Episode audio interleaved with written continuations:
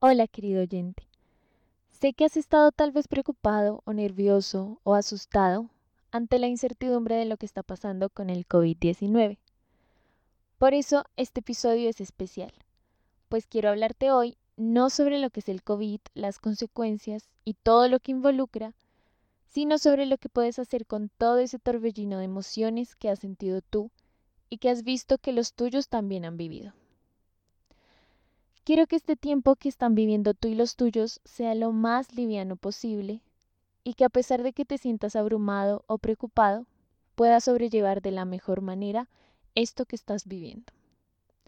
En este episodio te voy a hablar de lo que es normal que sientas en este tipo de situaciones y de lo que puedes hacer para aliviar un poco esta situación.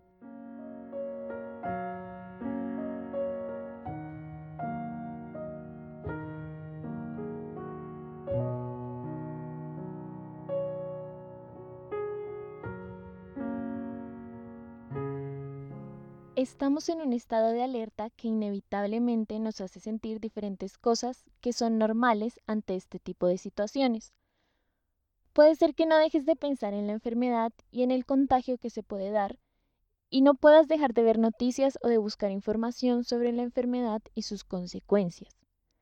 Es posible que sientas miedo, incertidumbre, inseguridad o incredulidad, que te sientas abrumado, irritado, ansioso o preocupado. Esto te puede llevar a perder la concentración en tus deberes, a hacer las cosas con agitación o rapidez, o incluso agresivamente, o a simplemente vivir como en piloto automático, sin darte cuenta de lo que pasa a tu alrededor. Puede que también hayas empezado a dejar de dormir como normalmente lo hacías, perdiendo las ganas de descansar o durmiendo más de lo que usualmente lo hacías.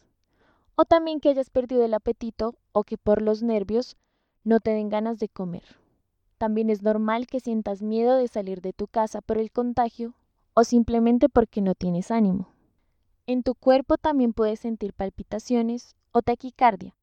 Puede que sientas temblores o que sudes más de lo normal. O también puedes tener dificultad para respirar normalmente, como una sensación de ahogo que no tiene nada que ver con alguna enfermedad respiratoria. También ten en cuenta que estos síntomas los pueden tener los niños y los adolescentes, solo que los muestran de manera diferente. Los niños usualmente juegan y puede que jueguen agresivamente. También pueden tener miedo a separarse de sus papás o de sus cuidadores, y esto es completamente normal. En los adolescentes también puedes ver agresividad o aislamiento. Dale su espacio y hazle saber que estás ahí para cuando él lo necesite. Algunos de estos síntomas pueden ser muy fuertes en ti y es posible que necesites ayuda psicológica pronto para que puedas sobrellevar esta situación de alarma sin que te cause problemas mentales.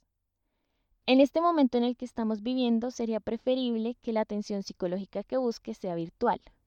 En la descripción del podcast te voy a dejar un consultorio psicológico virtual al que puedes entrar para consultar a un profesional.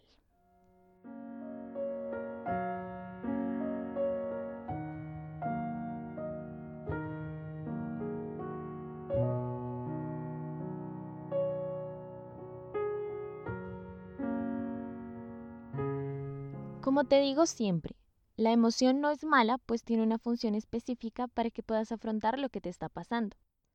Lo malo es lo que haces a partir de eso que sientes.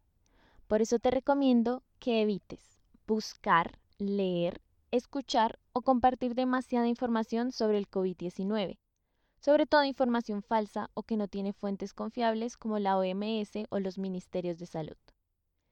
Evita también alimentar el miedo y la alarma que sienten tú y los tuyos, evitando hablar excesivamente de las noticias y de la información que puedas conocer.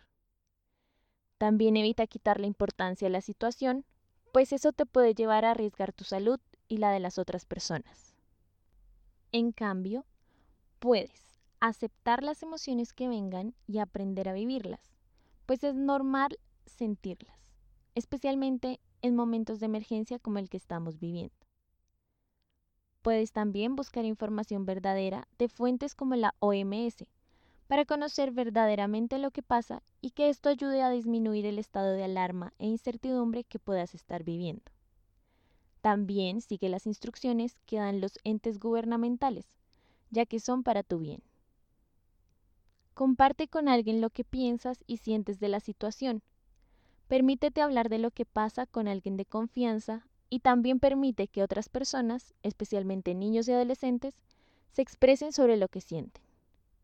Puedes volver a escuchar el episodio de qué decir cuando no sé qué decir para saber qué hacer si alguien recurre a ti.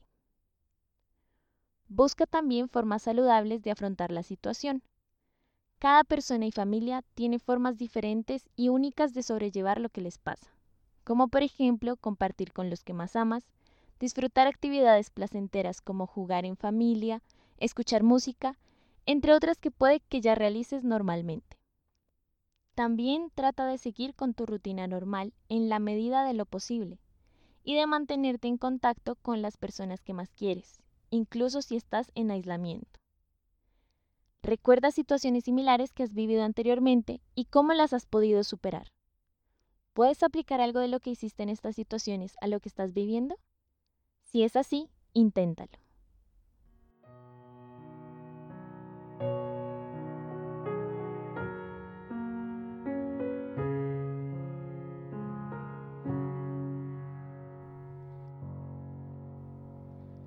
En estos momentos de angustia y de alarma, es normal que sientas diferentes emociones como son el miedo, la ansiedad, la preocupación por tu salud y por la salud de los que más quieres que te sientas en peligro y que empieces a perder las esperanzas.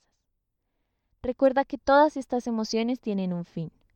Ayudarte a enfrentar lo que vives, ayudarte a cuidar de ti mismo y de los que te rodean. También ten en cuenta que no es para siempre y que en algún momento tu activación emocional va a disminuir y vas a sentirte mejor. Por favor, cuídate mucho, no solo físicamente, sino también mentalmente. Aprovecha este tiempo para acercarte a los que más amas, para compartir con tus seres queridos y para conocerte un poco más a ti mismo. En caso de que necesites ayuda psicológica, no dudes en contactarme y yo con mucho gusto haré lo posible para colaborarte. Acabas de escuchar una psicóloga más. Si tienes alguna pregunta, sugerencia o crees que me faltó algo por decir, no dudes en contactarme y hacérmelo saber a través de mis redes sociales. Gracias por darte este tiempo y por mantenerte en sintonía. Nos escuchamos en un próximo episodio.